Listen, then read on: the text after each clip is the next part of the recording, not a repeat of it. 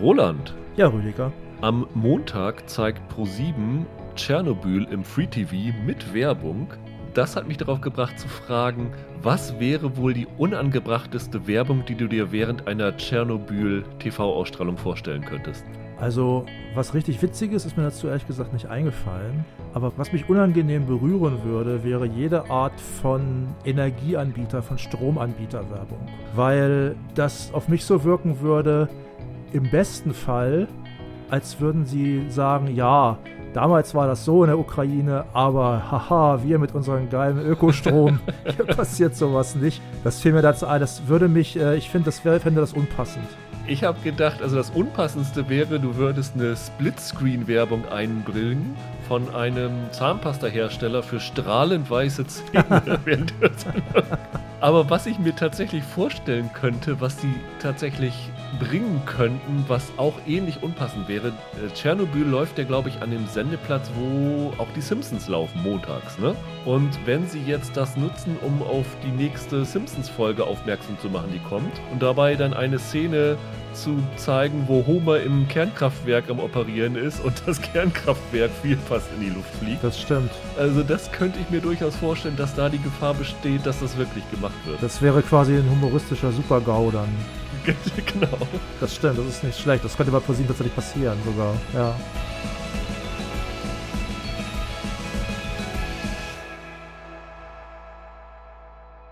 Hallo und herzlich willkommen zu einer neuen Ausgabe von Serienweise. Mein Name ist Rüdiger Meier und ich begrüße ganz herzlich Roland Kruse. Hallo.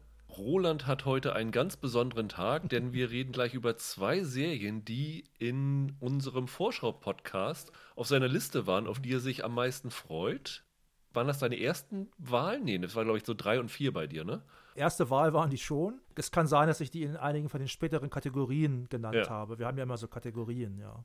Es sind die Netflix-Serie Die Schlange, die seit letztem Freitag schon komplett zu sehen ist, und die kommende Sky-Serie The Nevers, die startet am Montag. Ich glaube mit der ersten Folge erst und dann im Wochenrhythmus, weswegen wir das auch so machen werden, dass wir das hinten anstellen. Und dort haben wir auch noch nicht so viel von gesehen, sodass da die Gefahr von Spoilern auch nicht so groß ist. Also vier Folgen haben wir gesehen und äh, außer einer Sache gibt es da, glaube ich, nichts, wo ich denke, da könnte man spoilern, weil man nach den vier Folgen immer noch nicht so richtig durchblickt, worum es geht.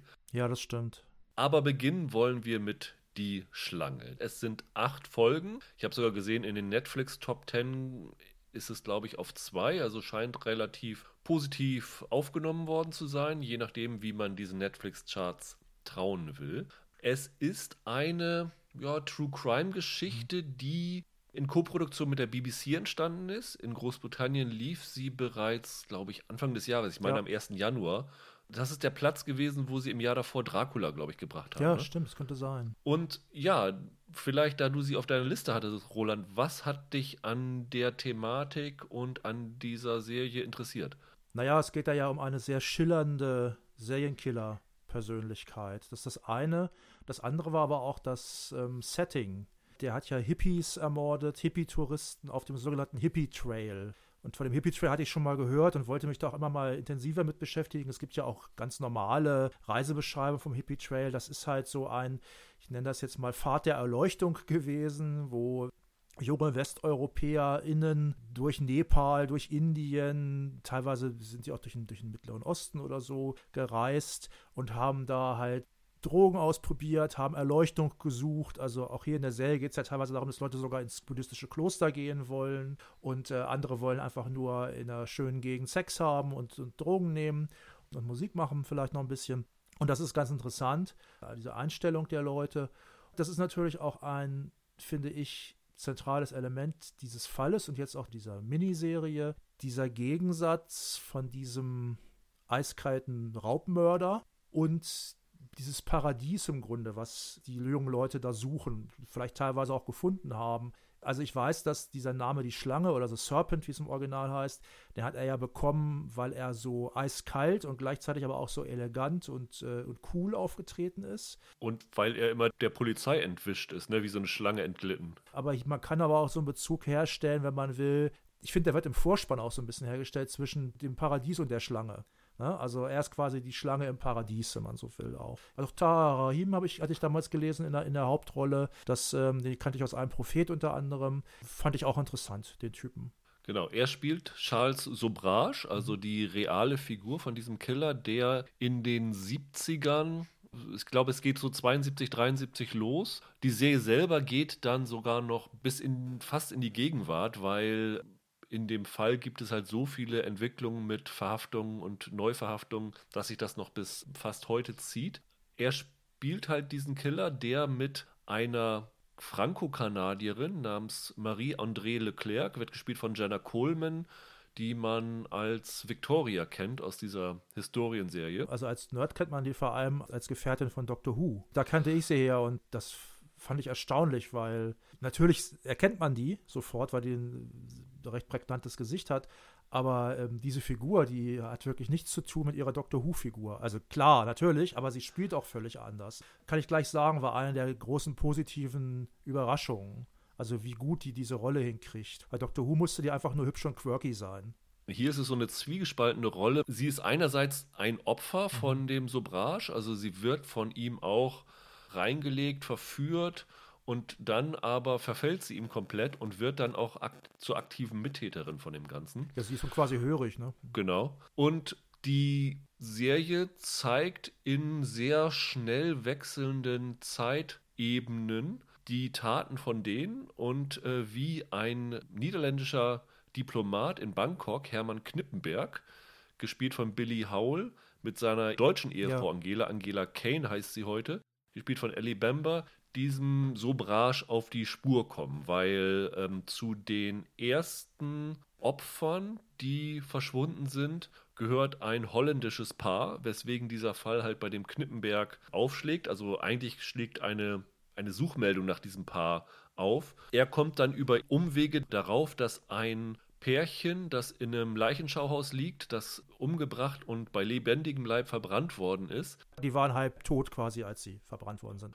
Es wurde gedacht, dass sie, glaube ich, Australier sind, ne? Und äh, stellte sich raus, dass das halt sein gesuchtes holländisches Paar ist. Das ist, sind ja zwei der Namen, die sie verändert haben. Ne? Sehr viele Namen sind ja, sind ja gleich geblieben.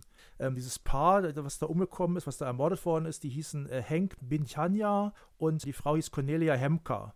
Und hier heißen sie jetzt Willem Blum und Helena Decker. Ja, genau. Und er soll das oder will das ursprünglich auch an die Polizei geben, aber die Polizei hat da relativ wenig Interesse dran, sich darum zu kümmern. Und dann nimmt er ja quasi die Ermittlungen in die eigene Hand und ist dann jahrzehntelang diesem Sobrage auf der Spur. Das entspricht tatsächlich auch den Tatsachen. Mhm. Und wenn man mal so ein bisschen guckt, also der Knippenberg, der wohnt heute in Neuseeland. Und der hat auch im Zuge dieser Serie sehr viele Interviews gegeben. Also CNN hat einen großen Artikel über diesen Fall und seine Verfolgung gemacht. Es gab ein YouTube-Video mit so einer Damentalkrunde, wo er als, per Zoom zugeschaltet war. Also die Geschichte hält sich, sagen wir zumindest in den ersten sechs der acht Folgen sehr nah tatsächlich an dem tatsächlichen, was da passiert ist. Da du es ja auf deiner Freudeliste hattest. Ähm, ist die Serie den Erwartungen gerecht geworden ja, bei dir? auf jeden Fall. Ich finde die, find die sehr gut. Das ist tatsächlich das Beste, was ich bislang dieses Jahr gesehen habe. Ich bin ja noch nicht ganz durch. Also du hast ja schon komplett gesehen, die acht Folgen. Ich habe vier und ein paar zerquetschte gesehen bislang. Ich kann verstehen, das ist, glaube ich, keine Serie für jeden. Aber mir gefällt sie wirklich sehr gut. Ich finde es eine ganz tolle eigene Atmosphäre. Dieses Zeitkolorit kommt da sehr gut rüber. Es ist ja auch äh, on, on Location in Bangkok großenteils gedreht worden. Mit der Unterbrechung wegen Corona, meine ich irgendwie. Das wirkt wirklich, man weiß es nicht, ich bin noch nie in Bangkok gewesen, aber es wirkt auf mich sehr authentisch. Und gleichzeitig hat es auch so eine fiebrige, flirrende Atmosphäre und auf eine komische, wie so fast wie so ein Fiebertraum, auf so eine Art ist die Serie sogar erotisch also es ist äh, sehr sexy. Die Leute sehen ja alle, bis auf Klippenberg, der, der erfrischend normal aussieht, sage ich mal, sind da ja wahnsinnig viele attraktive Leute dabei. Also nicht nur, nicht nur die Frauen, auch die Männer. Hat auch so eine Atmosphäre von Dauerparty und, ähm, ne, und äh, Make Love Not War. Und gleichzeitig, sie konzentriert sich ja sehr stark auf den Ermittler, also den Hermann Klippenberg, und eigentlich auch auf die Opfer. Das ist ja so ja sogar vorgeworfen worden. Die Kritiken, die es bislang gibt äh, von der BBC aus die sind ja gar nicht durchweg positiv. Also hier ist ja vorgeworfen worden, dass diese offenkundig sehr schillernde und auch in Anführungszeichen charmante Persönlichkeit von diesem echten Charles Sobrage, dass die von dem Tahim nicht so richtig rübergebracht wird. Ich bin mir nicht sicher, ob das nicht vielleicht Absicht gewesen ist, weil der wirkt attraktiv, aber auch sehr kalt der echte Sobrage, der soll auch durchaus mal einen guten Witz gemacht haben. Also das macht er hier überhaupt nicht. Er wirkt hier eher wie so ein sehr kalter Sektenguru. Und dieses Umfeld, also es gibt dann ja auch noch hier AJ, das ist halt noch ein Mann, der ihm hilft, ein, ein Inder, ne, also als Komplize. Und dann die Monique, beziehungsweise Marie-André, oder Monique, wie er sie nennt, die Jenna Coleman, die ihm ja auch hörig ist, die sind so quasi seine, seine höchsten Jünger ich fand das ganz gut, weil diese Figur ist dann trotz dieser, wie ich sie genannt habe, erotischen Atmosphäre sehr abstoßend zu keinem Zeitpunkt hat man irgendwie das Gefühl, was für ein cooler Typ. Ich finde, es ist wirklich ein Experiment. Man muss das, also wer die Serie jetzt noch nicht gesehen hat, sollte wirklich mal zum Beispiel den Wikipedia-Artikel lesen. Es gibt, es gibt auch Bücher über den Mann. Also ich habe ein, ein, Lexikon aus den 90ern über Serienmörder und da steht der Typ auch schon drin. Und der Hammer ist halt, dass ich jetzt weiß, diese Geschichte, die geht danach noch weiter. Die ist noch nicht mal zu Ende erzählt gewesen. Was ich aber meine ist, wenn man das so liest, diese Biografie von dem Typen, du hast ja schon gesagt, er ist auch häufig aus dem Knast dann wieder entkommen und so, dann wirkt er eigentlich ganz cool. Wie der sich da immer wieder rausgemogelt hat, der Vogel. Der war offenkundig ja nicht dumm. Und äh, man läuft denn da immer Gefahr, wenn man das so liest, zu denken, ja, es ist halt ein, ein Schwein, aber auch ein ganz cooler Typ. Aber diese Gefahr hat man in der Serie, wenn man die guckt, aber nicht. Wobei die Serie schon, also ihn sehr in den Fokus stellt. Du kannst ja bei so einer True Crime Geschichte kannst du ja von der Opferperspektive erzählen. Wir haben ja letzte Woche über The Investigation, hatte ich die ja kurz erwähnt, in dem Besten des ersten mhm. Quartals. Da ist es ja so, dass der Killer überhaupt nicht mhm. vorkommt, um ihm keine Plattform zu bieten. Hier ist es schon so, dass natürlich dieser Charles Sobrage den Hauptfokus dieser Serie darstellt. Du hast zwar diesen Knippenberg, der ihn verfolgt, aber dessen Ermittlungen sind eher so, so ein Nebenstrang. Also es geht schon eher um diesen Sobrage und diese Faszination, die die anderen von ihm hatten, wie er die Leute ausgetrickst hat und sowas alles. Da kann man natürlich schon sagen, naja, ich würde jetzt nicht sagen glorifizieren, aber äh, es ist so hart an der Grenze, würde ich mal fast sagen. Ich fand, das wird sehr häufig die Perspektive von der äh, Marie-André und von dem, von dem AJ gewählt. Ich finde, dadurch vermeiden sie das eigentlich. Was sie ja zumindest in den Folgen, die ich gesehen habe, auch nicht machen. Diese ja zum Teil schon ziemlich brutalen Morde. Er hat die Leute ja immer vergiftet. Genau, er hat sie krank gemacht durch ein Medikament. Das perfide an ihm ist, er hat die Leute reingelegt, indem er sich so als barmherziger Samariter inszeniert hat. Also er hat denen teilweise die Reisepässe geklaut und dann so getan, als ob er die jetzt wieder ihnen besorgt hätte oder aus äh, finanziellen Notlagen geholfen oder irgendwas. Und ähm, dann hat er sich so diese Leute dann hörig gemacht, deren Vertrauen erweckt und dann hat er die halt mit Medikamenten krank gemacht teilweise hat er sie zu, ja, wenn du ihn als Sektenführer nennst, zu seinen Sektenangehörigen gemacht und teilweise hat er sie dann halt auch kaltblütig umbringen lassen, wenn er gerade mal wieder Geld brauchte und er ist dann halt immer so als Diamantenhändler aufgetreten. Genau. Ich fand jetzt tatsächlich, dass der Rahim, der eigentlich ein guter Darsteller ist, dass der in der Rolle vielleicht wirklich ein bisschen blass bleibt. Ich fand umso mehr glänzender dann andere. Der Billy Hole, der ist zum Beispiel klasse da als, als Knippenberg und die Jenna Coleman ist toll. Ganz fantastisch fand ich äh, Mathilde Varnier. Ja, die ist auch Die spielt eine Nadine Gires. Das ist ein französisches Paar, die wohnen ja im Apartmentblock gegenüber, also von der Wohnung von dem Sobrage. Und die sind mit dem ja anfangs auch befreundet und kommen dann halt auch über diesen Knippenberg auf die Spur, dass er halt an diesen verschwindenden Touristen beteiligt ist und die Nadine, und das ist tatsächlich auch so gewesen, mhm. die entwickelt sich da dann zur Hauptermittlerin in dem Ding und bringt sich dabei auch in Lebensgefahr und die fand ich ganz fantastisch gespielt. Fand ich auch toll. Ich glaube, sie ist eigentlich eher Model und äh, Moderatorin in Frankreich. Was natürlich auch interessant ist und das hat für mich auch vor allen Dingen den Reiz der so der ersten vier, fünf Folgen gemacht, wo ich die Serie wirklich auch wie du sehr, sehr klasse fand. Du hast bei so einer Geschichte natürlich immer die Möglichkeit, du inszenierst es halt so wie so Nordic Noir, also alles düster, alle laufen irgendwie äh, mit einem ausdruckslosen Gesicht rum, so ein bisschen depressiv das Ganze. Das ist die Serie ja überhaupt nicht. Die ist ja in bunten Farben inszeniert und es ist tatsächlich so, ich bin kein so ein großer Asien-Fan, aber die Serie ist so inszeniert, dass man wirklich Lust bekommt, auch trotz diesen ganzen Sachen, die da passieren, dorthin zu reisen. Irgendwann fahren sie die dann in die Berge und die Natur da ist so fantastisch und in den Städten sind die Häuser alle bunt und du kannst fast die Gerüche, die es da geben muss, spüren durch den Fernseher das ist vielleicht das, was du mit sexy meinst. Nee, mit sexy meinte ich schon die Leute. Okay. die, die, Landschaft ist auch sexy. Ich sehe das auch genauso wie du. Also es ist halt, man versteht, warum Leute dahin wollten. Es gibt eine Szene, und da komme ich nochmal kurz zurück zu den Morden, wo während einer sehr brutalen Mordszene plötzlich ein Wasserbüffel gezeigt wird, glaube ich, der da grast. Aber diese Morde, die an sich brutal sind, die werden ja kaum gezeigt. Ne? Ich zumindest hatte wirklich eine Beklemmung vor diesem Typen. Der wirkt so ein bisschen wie Dracula. Ne? Insofern passt der Sendeplatz der BBC auch wieder. Der wirkt so ein bisschen wie so ein Vampir auch. Passt ja auch wirklich, der auch wirklich dann andere zu Vampiren macht, die ihm wieder helfen. Also ich weiß nicht, wie es nachher ist aber man sieht nicht allzu viel von diesen, von diesen eigentlichen Bluttaten. Das halten sie tatsächlich sehr äh, reduziert. Also du siehst sie dann halt, äh, wie sie krank werden und mhm. kotzen und sowas alles.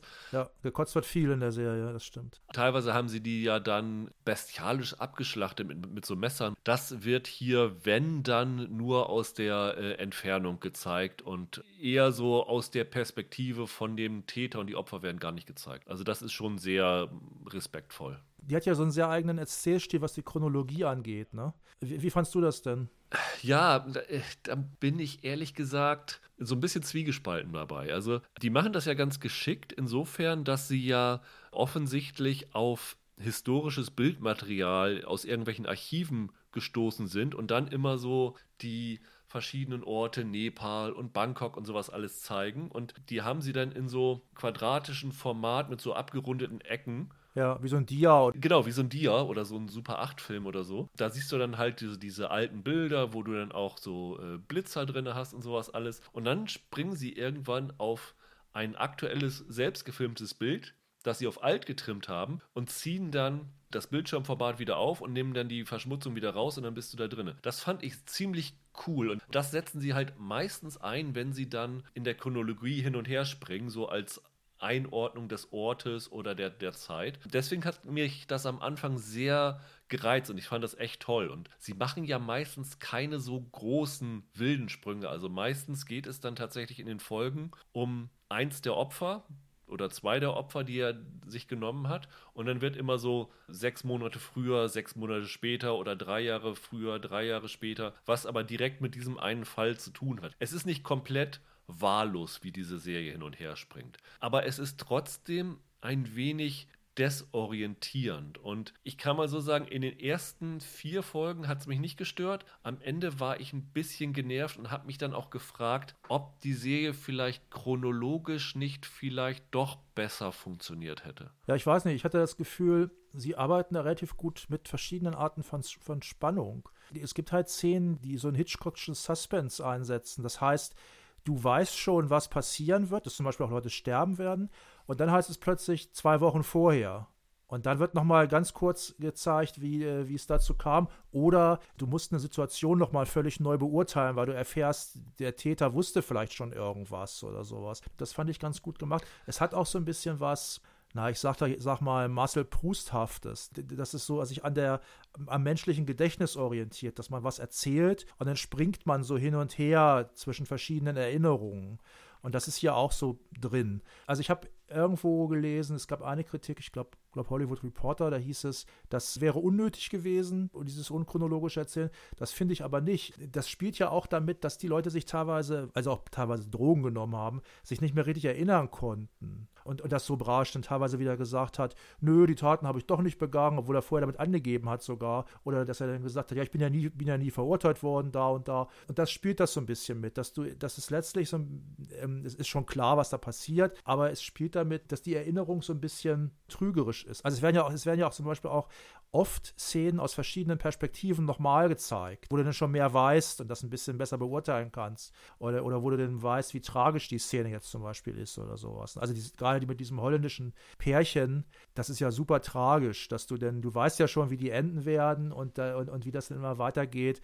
Das ist halt, halt ziemlich bitter, ne? Ein Grund, glaube ich, für diese Erzählstruktur ist auch, wenn du es wahrscheinlich chronologisch erzählen würdest, dann müsstest du ja ein verbindendes Element haben. Und das verbindende Element ist dieser Charles Sobrage. Ja, ja. Da würde wahrscheinlich die Serie sich noch mehr auf ihn fokussieren. Ich sag mal, hier wird ja dann auch erzählt, die Vorgeschichte von den Personen, die umgebracht worden sind, also aus ihrer Zeit, bevor sie auf den Hippie-Trail gegangen sind. Das könntest du wahrscheinlich in einer chronologischen Erzählweise nicht bringen, weil wie willst du, wenn du jetzt irgendwie ein Dutzend Opfer hast, das alles in eine Form bringen? Und wahrscheinlich ist das rein logistisch und erzählerisch und auch was so die Verherrlichung des Täters angeht, sinnvoll gewesen, das so zu machen. Es ist aber schon etwas, worauf man sich zum einen einlassen muss und zum anderen auch, woran man sich gewöhnen muss. Also es, glaube ich, wird nicht unbedingt jedem gefallen. Nee, aber es, es hat schon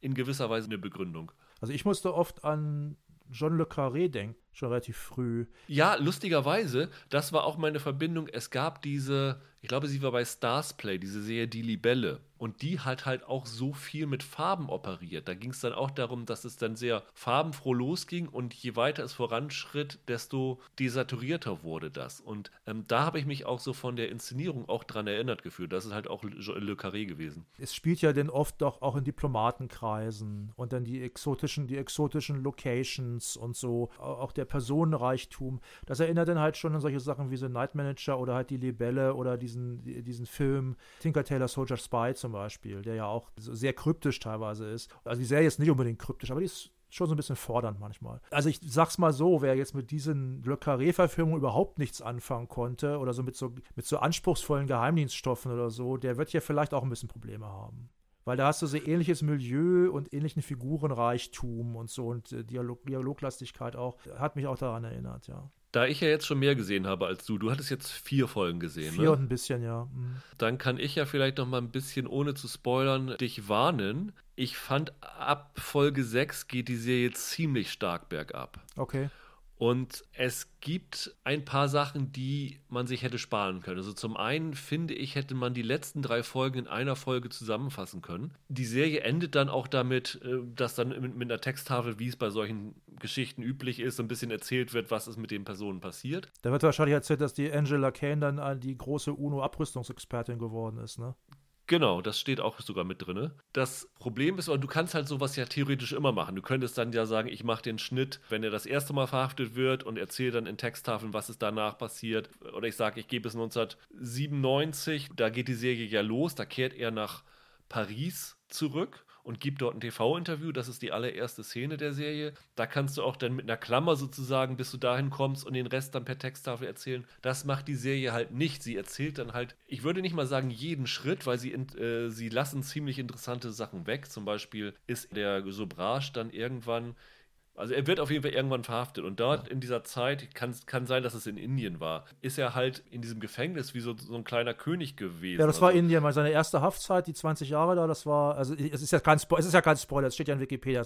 Er war, hat 20 Jahre ungefähr in Indien eingesessen. Das war Indien, und, und da hat er dann halt die Wärter bestochen und die Wärter der Korruption belastet, also Material gegen die gesammelt und hat da wirklich so ein, ein tolles Leben geführt. Darauf geht die Serie halt nicht ein. Dafür erzählt sie dann halt Sachen aus 2003, als er dann aus Paris nach Nepal fliegt und sowas alles. Okay, da denke ich mir, das hätte nicht unbedingt sein müssen. Aber viel, das Schlimmste ist, die sechste Folge ist eine sozusagen Backstory, die ganz weit vorher äh, angesiedelt ist, wo er mit seiner ersten Ehefrau, die sie halt hier jetzt äh, umbenennt, seine äh, erste Ehefrau hieß Chantal, hier heißt sie Juliette, wie er von Paris überhaupt nach Asien gekommen ist und dieses Ganze. Das Problem ist auch so ein bisschen ab der Folge 6 und das meinte ich mit vorhin, dass diese, diese Erzählstruktur da nicht funktioniert. Das ist ein Sprung, den machst du nicht mit. Das ist, ist völlig überflüssig für die Geschichte, dass du das erfährst. Das machen sie halt nur, weil sie dann diese erste Frau zu einer fiktiven Figur mit seiner dritten, also mit seiner aktuellen Frau vermengen zu einer Geschichte. Und ab dieser sechsten Folge, anders als die ersten fünf, die sich nach allem, was ich recherchiert habe, doch relativ nah an den Ereignissen orientiert, geht sie hier so ein bisschen ins Fantasiehafte ab. Und das ist wirklich schade, weil das funktioniert für mich einfach nicht. Also wenn ich fünf Folgen True Crime mache und dann drei Folgen äh, mir irgendwas anderes zurechtdichte, es hat mich wirklich gewundert. Hm, das klingt ein bisschen komisch, ja. Da bin ich mal gespannt. Und dann kommt natürlich wie immer noch dazu, äh, durch die Sprünge, dann müssen alle mit Altersmasken rumlaufen und das ist ja immer äh, ein bisschen desaströs. Und auch so, der Knippenberg hat ja auch so einen Vorgesetzten, also den Botschafter dort in Bangkok, der äh, das überhaupt nicht einsieht, dass er da diese Ermittlungen führt und ihn immer zurechtweist und immer kurz davor ist, ihn zu feuern, weil er da, da weiter vorgeht. Das ist auch wohl relativ frei erfunden. Also der kommt da ja sehr, sehr schlecht bei weg. Das stimmt, ja. Auch das sind so Sachen. Ich denke mir, warum muss ich in solchen Aspekten, das hat für mich keine dramatischen Vorteile, da von der Realität abweichen. Von daher muss ich sagen, die letzten drei Folgen haben meine Meinung von der Serie nochmal ein bisschen runtergezogen. Vorher würde ich dir auch sagen, es ist mit das Beste, was ich gesehen hatte. Ich hatte ja in der letzten Woche gesagt, dass ich einige Serien schon gesehen habe aus dem April, die in der Quartalsliste jetzt drüber stehen würden. Die letzten drei Folgen hatte ich da noch nicht gesehen. Jetzt ist sie bei mir wieder ein bisschen abgerutscht. Aber das ist immer noch eine gute Serie. Und gerade die ersten fünf Folgen kann man wirklich wärmstens empfehlen, finde ich. Ja, kann ich auch. Dann kommen wir jetzt zu The Nevers, der nächsten Superhelden-Serie, die wir haben. Also es gibt ja gefühlt nur noch Superhelden, aber das ist dieses Mal tatsächlich ein kleines bisschen anders, denn äh, zum einen sind die Superhelden hier fast alle Frauen und zum anderen treiben sie sich im viktorianischen London rum. Es ist eine Serie, die von Joss Whedon erfunden worden ist, wo er dann nach fünfeinhalb Folgen oder sechs Folgen unter ungeklärten Umständen äh, die Serie verlassen hat. Also man kann vermuten, dass das in Verbindung steht mit den Vorwürfen von Ray Fisher und jetzt auch Charisma Carpenter über äh, Joss Whedons Verhalten bei seinen Serien und Filmen, dass er da sehr übergreifende An Abwandlung gemacht hat. Es jetzt geht jetzt wohl nicht in Harvey Weinstein-Verhältnisse rein, aber er soll wohl eine sehr, sehr unangenehme Arbeitsatmosphäre überall geschaffen haben. Also das war tatsächlich eine ganze Menge. Hier Jason Momoa hat ja Fischer beigepflichtet und so, also Aquaman und auch bei Buffy hat sich auch, glaube ich, Sarah Michelle Geller und Michelle Trachtenberg haben sich dann auch dazu geäußert, unter anderem. Also auch Gal Gadot, die hat dann auch was dazu gesagt und der scheint sich da wohl sehr selbstherrlich und also es fiel das Wort grausam also als ich das so gelesen habe, musste ich halt daran denken, wenn man so alte Geschichten liest, über auch viele von den klassischen Regisseuren. Ich meine jetzt gar nicht Hitchcock, weil da gab es halt nur die, im Wesentlichen nur diesen Tippi Hedren-Fall, aber auch so Otto Preminger oder so. Äh, wenn man da so ein bisschen nachliest, dann stößt man auch immer wieder auf solche Geschichten, dass dann äh, der Darsteller, Darstellerinnen auch häufig schlecht behandelt worden sind oder komisch behandelt worden sind. Ich glaube fast, dass das Wieden das cool fand, sich da so zu stylen, als irres Genie irgendwie so ein bisschen, der denn da einen auf dicke Hose macht. Scheint ein schwieriger Typ zu sein. Und dazu kommt natürlich auch noch, er stylt sich ja auch so, so sehr lange als Feminist. Ja, ja. Das gibt ja so ein Essay von seiner Ex-Frau, die er darüber geschrieben hat, dass er sozusagen diesen Feminismus als Schild benutzt hat, um sich wie, ein, wie der letzte Arsch zu äh, verhalten. Es war schon, glaube ich, sehr, sehr sinnvoll, dass HBO nach sechs Folgen gesagt hat, oder äh, offiziell ist er ja freiwillig gegangen, um sich auf sein Privatleben zu konzentrieren. Aber gesagt haben, so, wir ändern das jetzt und haben dann den, den Showrunner gewechselt. Wie das danach aussieht, können wir nicht sagen, weil wie gesagt, wir haben nur die ersten vier Folgen zu sehen bekommen. Aber man muss schon sagen, jetzt mal ganz unabhängig von dieser Geschichte, dass diese ersten vier Folgen schon sehr viel typisch Joss Whedonhaftes haben, ne? Sehe ich genauso. Es geht um eine Gruppe von Frauen im viktorianischen London, wie gesagt, die besondere Fähigkeiten haben. Die werden hier die, also im Englischen The Touched, ich würde mal vermuten, im Deutschen werden sie die Berührten habe ich irgendwo gelesen, die berührten, ja. Die haben halt durch ein ominöses Vorkommen. Ich glaube, das Ereignis war 1896. Genau, und die Serie spielt drei Jahre später, also 1899 um die Jahrhundertwende. Ja, die Fähigkeiten sind, eine Frau ist zur Riesin geworden, andere kann, spricht auf einmal Kauderwelsch aus Dutzenden verschiedenen Sprachen, eine kann die Zukunft vorhersehen. Ja. Und eine ist so, so ein Technikgenie geworden, also jede Menge verschiedene Aspekte. Und das ist tatsächlich auch das Gute daran, weil wir haben jetzt ja so viel über The Boys und Invincible und so gesprochen. Da hast du ja wirklich so Superhelden-Archetypen gehabt, die man schon überall kennt. Und ich fand das hier durchaus origineller, wie sie da hier diese, diese Superfähigkeiten hatten. Wobei es erinnert schon, also ich fand es auch originell, ich fand die diese Figuren sind recht, äh, doch recht nuanciert gezeichnet. Ne, finde ich so, also die Hauptfiguren. Allerdings, so die, was die Fähigkeiten und so angeht, es hat schon sehr viel von X-Men. Das ist auch ja so ein, so ein Whedon-Ding, wo wir gesagt haben, es steckt viel von ihm drin. Er hat ja mal eine Zeit lang einen X-Men-Comic geleitet, ne? Ja, genau, also er hat Astonishing X-Men, hieß diese spezielle X-Men-Serie damals. Und die sind gut. Also bei allem, was man Whedon, ich nehme auch sicher an, zu Recht vorwirft, das ist natürlich ein, ein begabter Autor und Künstler. Und wer sich dafür interessiert, das, die kann man wirklich empfehlen, zumal die dann auch, das ist relativ ungewöhnlich, die haben durchweg einen Zeichner auch. Äh, John Cassidy war das, meine ich in dem Fall, heißt er. Und äh, das ist nämlich bei solchen Serien häufig so, auch wenn es bekannte Autoren sind, dass die Zeichner sehr häufig wechseln. Einige sind dann gut und einige sind nicht so gut. Und hier ist das halt alles aus einem Guss, was den, sowohl was den Texter angeht, als auch den Zeichner. Das ist ein sehr umrühmter, also Run nennt man das dann ja. Ne? Und die Parallelen sieht man hier zum Beispiel darin, also die Frauen sind alle in einem einem, es nennt sich The Orphanage, also so ein, so ein Waisenhaus oder ein Frauenhaus oder so, versammelt, wie halt die X-Men halt in der Xavier School, wie heißt es, Forgifted ja, Children oder sowas, mhm. zusammen sind. Und die Besitzerin der Schule, das ist äh, Lavinia Bitlow, wird gespielt von Olivia Williams, auch vielleicht mit der bekannteste Name dabei. Die sitzt halt im Rollstuhl wie Professor X. Also das, da kann, kann man schon viele Verbindungen ziehen, wenn man will. Wobei sie halt keine Fähigkeit hat, ne? Nein, nein. Diese Fäh die Fähigkeiten werden, glaube ich, Turns genannt, wenn ich mich richtig erinnere, ne? Okay. Glaube ich. Es gibt übrigens noch, noch andere, so teilweise verstecktere Parallelen. Ich will das jetzt nicht spoilern, aber es gibt da einen Storystrang äh, am Anfang, und wir kennen ja nur den Anfang. Da geht es äh, eine ganze Zeit lang darum, dass versucht wird, möglichst viele andere von den Touch zu kontaktieren. Ne, da geht es ja sehr stark darum, dass, man, dass, dass die Touched untereinander in Verbindung treten, die Berührten.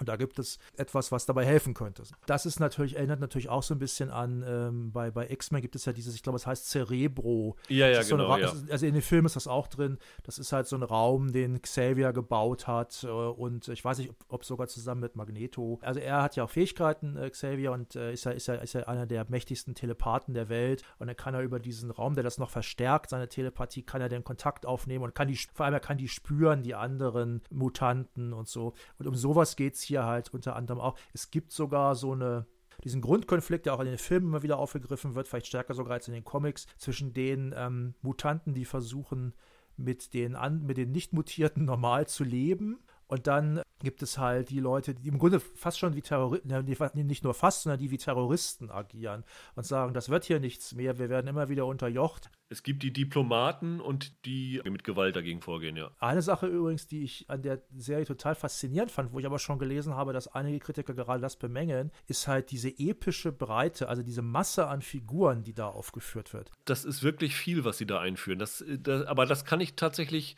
nachvollziehen, dass da Leute sagen, das ist zu viel. Allerdings muss man auch sagen, wenn man sich so die erste Staffel von Game of Thrones nochmal anguckt, was da an Figuren reingeworfen sind. Ich weiß jetzt nicht, ob unsere ADHS-Gesellschaft heute nicht mehr bereit ist, so eine Welt, so einen Weltaufbau auf sich wirken zu lassen. Aber ähm, die Serie ist ja wahrscheinlich durchaus auf was Längeres angelegt. Die soll ja nicht mit dieser ersten Staffel zu Ende erzählt äh, worden sein. Also sie versuchen halt in der ersten Folge schon sehr viel von dieser Welt, also sehr viele Parteien, Gegenspieler, Interessen reinzubringen. Also da sind dann Politiker, die irgendwas planen. Es gibt einen von James Norton gespielten Typen, der so einen Nachtclub im Grunde genommen. Ja, so ein Edelpuff, ne? Es gibt noch so einen von Nick Frost gespielten Beggar King, also den Bettlerkönig. Das ist der Unterweltboss im Grunde genommen von da. Dann gibt es noch die Terroristen, also Melody und ihre Terroristenbande. Stimmt, es gibt noch diese, ja. diese Melody, also eine, das ist halt die, was du meintest, von den in Anführungsstrichen Mutanten, die halt mit Gewalt ja, genau. davor gehen. Ja, und es ist schon ziemlich viel, aber ehrlich gesagt hat mich das nicht so gestört. Und ähm, da können wir jetzt vielleicht mal zum, zum Kritikteil kommen. Ich war da von diesen ersten vier Folgen durchaus fasziniert. Ich kann verstehen, dass jemand sagt, das und das hat mir nicht gefallen, aber das ist eine Welt, die mich durchaus interessiert hat und äh, wo ich gerne noch die restlichen sechs oder acht Folgen, die noch kommen, sehen möchte. Ja, ich habe schon nach der ersten Folge gedacht, das hat sich aber dann auch so durchgezogen bis zum Ende der vierten, die wir halt sehen konnten. Das ist für mich tatsächlich eine von Wiedens besten Arbeiten. Also er hat ja diesen Kosmos erfunden und ich finde, auch die Dialoge sind gut. Die hat er natürlich nicht alle, nicht alle selber geschrieben. Also er hat die ersten beiden Folgen inszeniert und die fünfte, die wir noch nicht gesehen haben, und er hat das Drehbuch geschrieben, allerdings nur von der ersten. Ja, in der zweiten Folge das ist das Drehbuch von Jane Espenson. Die war ja genau wie so wie Doug Petrie, das sind ja alles Buffy-Veteranen, die sind ja auch wieder dabei. Ne? Ich fand dieses episch angelegte, diese ganzen Fraktionen und so, ich fand das auch faszinierend. Das sieht ja auch gut aus. Und ähm, der Anfang ist ja sehr actionreich. Gibt auch nachher immer wieder äh, ganz, ganz okaye Action-Szenen, aber der Anfang, der knallt ziemlich. So, so heftig ist es nachher nicht mehr. Und ich habe tatsächlich gedacht, das ist für mich vielleicht fast das Beste, was ich wirklich im Steampunk-Genre gesehen habe. Also Steampunk ist halt so ein, ähm, kennen ja viele, früher, früher hat man gesagt, bevor es das Wort Steampunk gab, haben immer alle gesagt, das ist wie bei Jules Verne. Das heißt halt, eine Gesellschaft, die diese Technologie noch nicht hatte, hat plötzlich eine supergeile Technologie, die aber teilweise eine richtige Science-Fiction-Technologie, die dann aber eben zum Beispiel viktorianischen Look daherkommt. Ne? Wenn das da losgeht mit diesen Kämpfen und so und Fahrzeugen teilweise, das fand ich schon ziemlich klasse du hast bei Steampunk, was ja immer mal wieder gerne versucht wird, hast du das sehr häufig, dass das dabei an der Oberfläche bleibt. Perfektes Beispiel ist zum Beispiel die Verfilmung von Golden Compass. Also da hast du halt einen wunderschönen Look, aber es ist halt, hat halt nicht den Tiefgang des Buches und dann, und dann ist, die machen da im Grunde nichts mit. Das könnte genauso gut, könnte das ein anderer äh, Look irgendwie sein. Und hier ist es aber so, dass das äh, wirklich sehr schön umgesetzt ist. Und was ich zum Beispiel in diesem Zusammenhang auch ganz gut fand, war, wir haben ja neulich über die Bande aus der Baker Street gesprochen. Und ich finde es gut, dass Wieden nicht das macht, was Baker Street oder auch, aber auch zum Beispiel Bridgerton, ist ja äh, auch so ein Pet Peeve von mir, äh, was die gemacht haben. Es spielt eigentlich in der viktorianischen Gesellschaft, die, die es gab. Nur halt dann, die Prämisse ist, es gab dieses Ereignis. Aber es gibt dort Ausgegrenzte. Also es, es gibt da zum Beispiel keine Hautfarben, Die schwarzen Figuren dort sind Außenseiter, die Schwarzen touched. Ne? Also es gibt ja diesen, diesen, diesen Arzt und dann gibt es ja diese, wie heißt sie, Bonnie Annie oder Bonfire Annie, die, die, kann, so, die kann so Flammen verschießen, ist auch ganz cool. Es, es wird sogar gesagt relativ früh von dieser Runde von Politikern, die sich treffen und da wird gesagt von einer dieser Figuren in diesem Kreis, das wirkt auf mich wie eine subversive Attacke, als wären hier das, was dahinter steht, hätte bestimmte Leute ausgewählt. Vor allem Frauen, aber auch, wird gesagt, The Migrants. Und das fand ich halt ganz gut, dass es wirklich äh, einen stärkeren Bezug zur historischen Realität, also ausgerechnet in so einer Science-Fiction-Serie, es ist total wild, es ist viel wilder als Baker Street eigentlich, von dem, was da passiert. Aber es gibt einen viel stärkeren Bezug zur, ähm, zur historischen Realität. Das fand ich, das fand ich gut.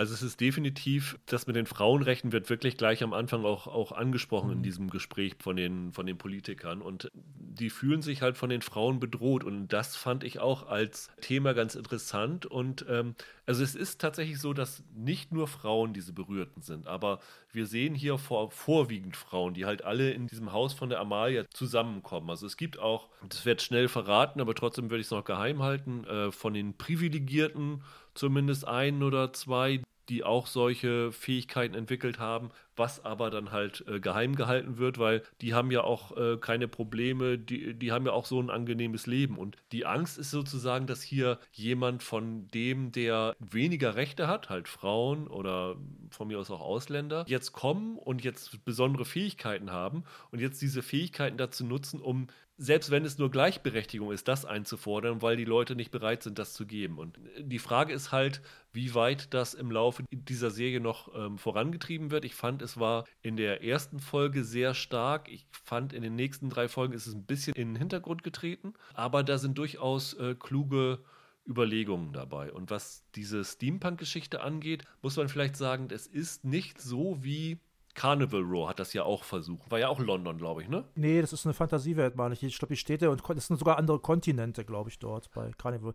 Es ist wie London. Äh, da hast du dann halt diese Skylines dann immer Shots gehabt, die dann so extrem CGI waren, wo du dann über, überall irgendwelche Kupferrohre und fliegenden Sachen gesehen hast. Das ist hier nicht so. Das wird hier nicht so aggressiv eingesetzt, sondern du hast halt diese Erfindungen von der Penance heißt sie mit Vornamen. Genau, von der Penance Adair, also der, der besten Freundin von dieser Amalia True, die die Schulleiterin quasi ist, die hat halt jede Menge Erfindungen. Die hat zum Beispiel so ein, ich würde es mal jetzt, ein Dreirad-Auto mit Raketenantrieb oder irgend sowas erfunden. Wobei ich das dann auch ein bisschen komisch fand, weil das ist halt das, was so in der ersten Action-Szene sehr äh, drin ist und später fährt die halt immer da rum und dann sieht es aus wie so eine, wie so das erste Auto, das mit 5 km/h durch die Gegend fährt. Irgendwie das ist, fand ich ein bisschen inkonsequent. Also nachher, also es ist da, am Anfang wird da wirklich geholzt, was, was Effekte und Action angeht und nachher wird das ein bisschen weniger. Es wird allerdings nicht langweilig oder so, also finde ich, das stimmt schon. Es wird nachher noch mal äh, immer wieder deutlich, dass zum Beispiel diese Kutsche, diese Droschke, mit der die äh, Amelia dann auch rumfährt, da sitzt ja zum Beispiel ein Roboter vorne offenbar offenbar. Die ist ja irgendwie, äh, ne? Und halt über deren Erfindung wird so dieses Steampunk-Element äh, reingebracht. Und sie haben dann so ein, ich würde es mal sagen, so, so, ein Labor, wo sie ständig ihre Erfindungen macht und dann ja. halt solche Maschinen für alle möglichen Sachen, wo sie dann auch Prototypen entwickelt, die nicht unbedingt immer alle funktionieren. Ja. Und was dann auch für durchaus amüsante äh, Momente sorgt. Also die Serie nimmt sich halt auch nicht so unglaublich ernst, wie zum Beispiel Carnival Row das gemacht das hat. Das stimmt. Penance ist halt so eine, auch so eine Klass, ganz klassische Wiedenfigur. Ne? Das ist ja quasi Willow Rosenberg, was Willow mit, mit Hexerei war. Irgendwann ist sie dann ja abgetillt, ne? aber äh, das, das, ist halt die, das ist halt die Penance hier die mit ihrer Technik und ähm, auch vom ganzen Verhalten her. Die ist ja sehr nett, fast so ein bisschen blauäugig sogar. Und das war Willow am Anfang ja auch mal.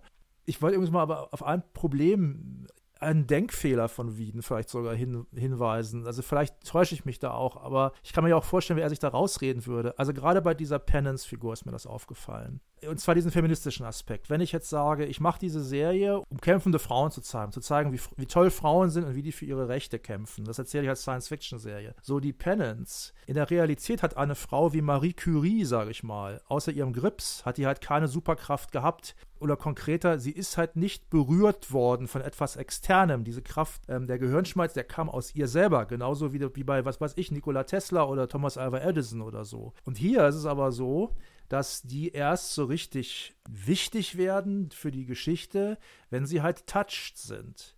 Das ist natürlich ein, ein bisschen ein Problem im Grunde wird hier nicht von normalen Frauen erzählt oder von normalen Migranten, sondern es wird erzählt von, ähm, von sehr speziellen Leuten. Das ist so ein bisschen, also es ist eigentlich ein, ein, Widerspruch in sich, was, wenn, wenn ich eine feministische Geschichte erzählen will. Ich ahne, wie sich Wieden da rausreden würde. Wir haben es auch schon angesprochen. Er würde sagen, ja, es geht hier ja aber darum, dass die Leute, die sind schon toll vorher, aber durch diese Superfähigkeiten Dadurch können sie dann die anderen zwingen, sie anzuerkennen, sie zu sehen. Okay, kann man sagen. Aber als ich das so geguckt habe, gerade bei dieser Penance-Figur, die ich eigentlich sehr mochte, fand auch diese Anne Skelly heißt sie, glaube ich, die Darstellerin, kannte ich vorher nicht, äh, fand, ich, fand ich auch total charming in der Rolle. Im Grunde ist das letztlich fast falsch gedacht, wenn man mal drüber nachdenkt. Es ist trotzdem, es ist trotzdem kurzweilig und es ist auch durchaus intelligent erzählt, trotzdem. Ist es dir auch so gegangen, als du dann diese Amalia True, die dann ja die, die Schulleiterin ist, die halt auch in diese meisten Action-Szenen involviert ist, weil die ja auch durchaus Kampfkunstfähigkeiten besitzt, äh, mehr noch als die anderen alle. Sie kann ja in die Zukunft sehen, wie du schon gesagt hast, genau, ein bisschen. Ja. Und ich glaube, sie nutzt das teilweise auch in den Kämpfen aus, ne? Und die wird ja gespielt von Laura Donnelly. Und jedes Mal, wenn ich die gesehen habe, habe ich immer wieder gedacht, warum spielt Anne Hathaway hier mit? Ich finde, die sieht eins zu eins aus wie Anne Hathaway. Fand ich auch, auch von der Stimme her sehr verblüffend. Also konnte ich mich irgendwie nicht von lösen. Hat eine gewisse Ähnlichkeit, aber durch die kurzen Haare und so fand ich das nicht so, nicht so stark. Aber die fand ich extra, also ich fand die Frauenfiguren extrem gut besetzt. Also auch die Donnelly, du hast eben schon die Anne Skelly angesprochen, die ist echt klasse. Auch die Bonfire Annie, diese Rochelle Neal, die sie spielt, hat eine sehr starke Präsenz. Also die Serie ist schon ganz gut gecastet. Ich würde fast sagen, dass die äh, Männerfiguren eher schwach sind. Also der James Norton, der eher so, der ja mittlerweile so als Bond-Kandidat gehandelt wird, als dieser Aristokrat Hugo Swan, der da diesen Nachtclub starten will. Da war ich immer, ehrlich gesagt, wenn der kam, habe ich gedacht, oh, geh doch mal lieber wieder zu den Frauen. Das finde ich interessanter als das hier jetzt. Ja, da fand ich jetzt den Bruder von der Lavinia, von der Olivia Williams, den fand ich da ein bisschen problematischer in der Hinsicht. Ja, ja, den auch. Der hat so einen, soft, so einen sehr soften Bruder. Also den Swan fand ich, das ist halt so eine Oscar, naja, so eine Oscar-Wilde-Figur, sag ich mal. Also so, so vielleicht, vielleicht weniger Oscar Wilde als Dorian Gray. Er ist halt bisexuell und genießt das seine eigene Verruchtheit und verarscht die Leute gerne. Und die Figur fand ich eigentlich ganz lustig. Hat übrigens einen der größten Lacher der, der letzten Monate, fand ich, in der ersten Folge gleich. Also er hat offenbar die Nacht verbracht mit einem Mann und einer Frau. ja. Kommt der Morgen und er fängt die Frau an, sich anzuziehen und sie zieht sich ein Dienstmädchen-Outfit an. Und dann sagt Swan zu ihr, ähm, also ich übersetze das jetzt mal, du brauchst das Kostüm nicht anzuziehen. Ach, Moment, du bist ja das Dienstmädchen. Da musste ich, da musste ich sehr lachen. Lustig, ja, ja. Und es, es, gibt auch sonst gute Dialoge. Also, ähm, also eine Männerfigur, die ich sehr mochte, also die fand ich auch am, mit Abstand am besten. Pip Torrance spielt den. Ach so, diesen Lord Messens. Genau, genau, Messens. Was der genau jetzt da in der Regierung ist äh, oder im Regierungsapparat, das habe ich gar nicht genau verstanden. Aber das ist offenbar ein hoher Beamter. Äh, dieser Pip Torrance, der ist mir schon positiv aufgefallen bei The Crown. Erinnerst du dich noch an den? Das ist dieser Les Lessons, glaube ich, hieß der, ne? Lassell, Tommy Lassell. Lassell, genau, Tommy Lassell. Das war der aufgezwungene eigentlich Privatsekretär von, äh, von Elizabeth. Und den fand ich da auch schon super. Das ist ja so ein, so ein sehr steifer, aber gleichzeitig sehr charismatischer Typ. Hier auch wieder. Er sieht ja anders aus, aber man erkennt ihn wieder. Und das ist im Grunde so der wesentlich steifere, sehr britische J.K. Simmons für mich. Hat mir sehr gut gefallen in der Rolle. Von dem fand ich sehr gut. Also ich finde tatsächlich auch, dass die Frauen interessanter sind als die Männer. So soll es ja auch sein in so einer Serie. Aber also den fand ich ziemlich gut. Von den Männern fand ich den Detective Frank Mundy, den Polizisten, der von Ben Chaplin gespielt wird, noch ziemlich klasse. Das stimmt. Der ja dann auch so ein widerwilliger ja, Mitstreiter von denen Berührten wird. Ja. Der hatte eine tolle Präsenz und der hat auch eine ganz coole, coole Hintergrundgeschichte und die Verbindungen sind ganz. Den fand ich super gespielt. Also, das war auch noch so mit von den, von den Männerfiguren mit meinem Liebling, muss ich sagen. Fand ich auch. Also, den Chaplin fand ich auch super. Also, Ben Chaplin, früher als der jung war, war das ja so ein Film so wie Birthday Girl oder so. Das, das war ja so ein nicht besonders charismatischer Typ. Ne? Der hat ja auch keine dolle Karriere gehabt, aber jetzt, wo der alt ist und auch so ein bisschen fertig aussieht, fand ich den in der Rolle auch sehr gut. Das ist so, eine so ein bisschen so eine, List, so eine sehr tragische Version von Lestrade oder so. Ja. Irgendwie so wirkt der, ja. Wie fandst du den Look der Serie so insgesamt über die vier Folgen? Gut. Es ist ja in London gedreht, großenteils, und äh, nicht in Prag oder so. Wobei es gibt auch Serien, die in Prag gedreht sind und wunderschön aussehen. Aber ich fand den Look gut. Also ich hatte nicht das Gefühl, so wie bei, wie bei Bande aus der Baker Street oder so, dass die da immer wieder durch dieselbe Straße laufen. Na klar, sieht vieles ähnlich aus, aber ich fand das, ähm, ich fand das ganz überzeugend, ich fand das ganz gut gemacht. Und es gibt sogar richtig schöne Ideen, fällt mir da gerade ein, was die Optik angeht. Also es gibt zum Beispiel, das will ich jetzt gar nicht spoilern, was da passiert, weil es so eine schöne Überraschung ist. Ich habe mir die Szene wirklich dreimal angeguckt, weil die so toll ist.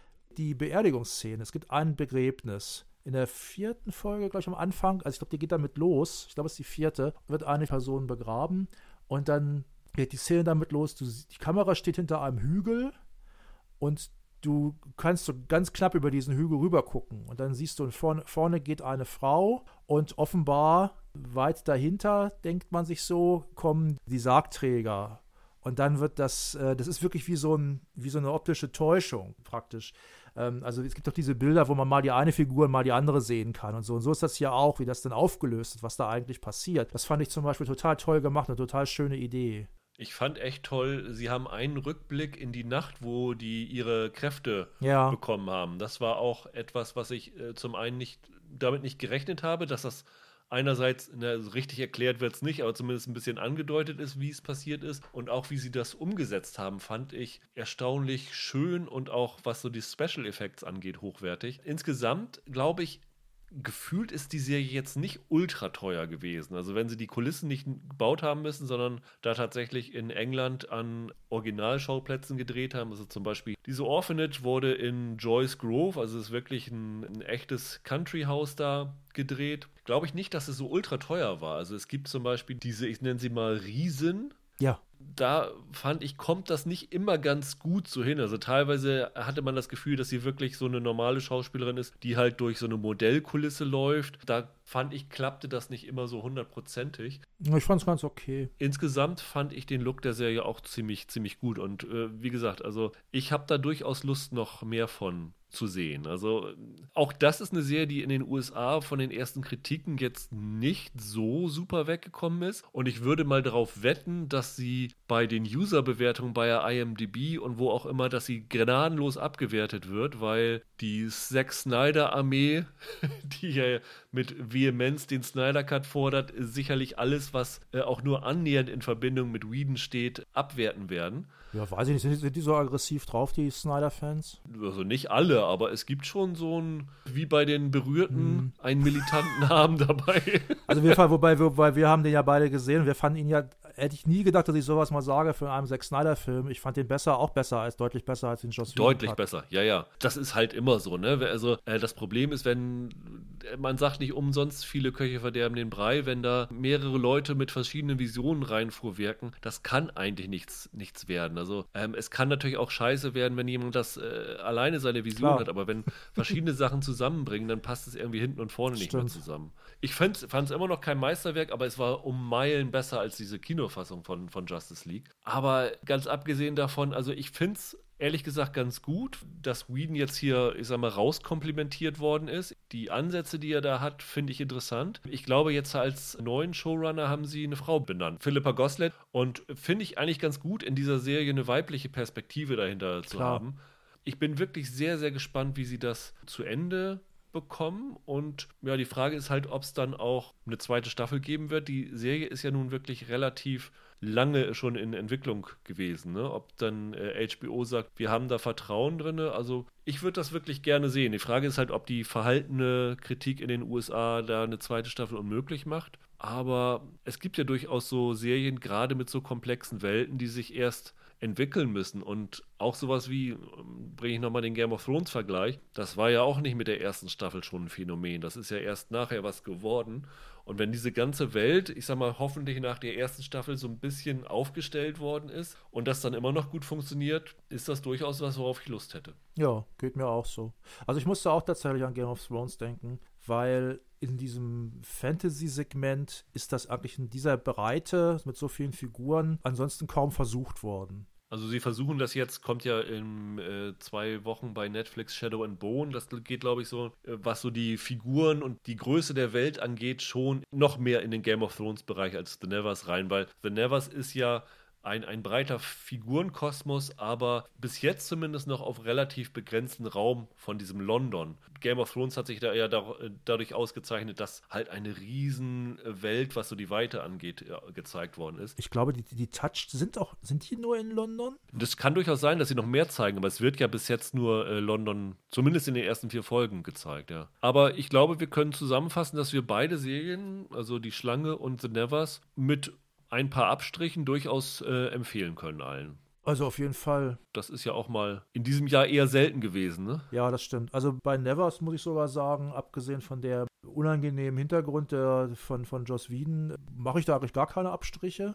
Okay. Also außer, dass ich, wie, schon, wie ich schon gesagt habe, diese Feminismus-Idee nicht ganz so zu Ende gedacht finde, wie Joss Whedon vielleicht denkt. Das hat mir einfach eine Menge Spaß gemacht, finde ich eine originelle Sci-Fi-Fantasy-Serie. Ja, und die Schlange, da hast du ja schon, das, das, klang schon so ein bisschen so, wie wenn sie da so ein bisschen den Faden verlieren würden in den, auf den letzten Metern. Ich finde, die ersten fünf Folgen sind echt richtig klasse. Danach geht es ein bisschen bergab und halt bei The Nevers ist so das mit Abstrichen, dass wir halt ja im Moment dann doch auch noch auf einer unvollständigen Basis sind und das durchaus sein kann, dass es danach noch abschmiert oder danach kann es auch genauso gut noch, noch viel besser werden und das muss man mal abwarten. Aber es ist zumindest etwas, finde ich, wo man auf jeden Fall in die erste Folge am Montag reinschauen sollte und sich da mal ein Bild machen sollte, weil die erste ist echt ein guter Reinzieher in diese ja, Geschichte, muss man auch. sagen. Ich für meinen Teil freue mich darauf, dann die weiteren Folgen mhm. zu gucken und mhm. mal schauen, wo sie dann am Ende des zweiten Quartals auf meiner Liste landet. Mhm. Also es sind sechs Folgen, glaube ich, erstmal und dann kommen nochmal vier, ne? Das haben sie wegen Corona so aufgeteilt, meine ich.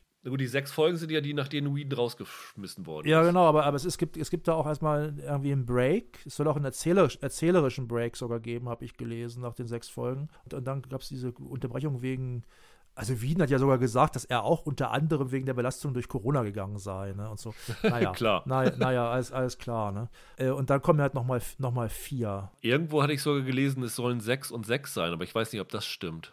Hm, also ich habe zuletzt immer von zehn jetzt gelesen. Ja, das äh, halte ich, glaube ich, auch für wahrscheinlich, aber mal warten. Also wir sind gespannt, wie es weitergeht und äh, werden sicherlich nochmal das eine oder andere Mal, wenn es in unsere Rückblick des Jahres und der Quartale geht, darauf zu sprechen kommen. Ja. Dann wünschen wir euch auf jeden Fall ein schönes Wochenende. Also schaut mal rein in die Schlange und am Montag in The Nevers und äh, dann hören wir uns in der nächsten Woche wieder. Womit steht noch nicht ganz fest, aber in den Wochen danach haben wir schon einiges auf dem Zettel, was auch sehr interessant ist, wo ich jetzt schon mal anteasern kann. Äh, meine bisher liebste Serie des Jahres kommt noch in diesem Monat. Bis dahin, habt ein schönes Wochenende. Macht's gut, ciao, ciao. Tschüss.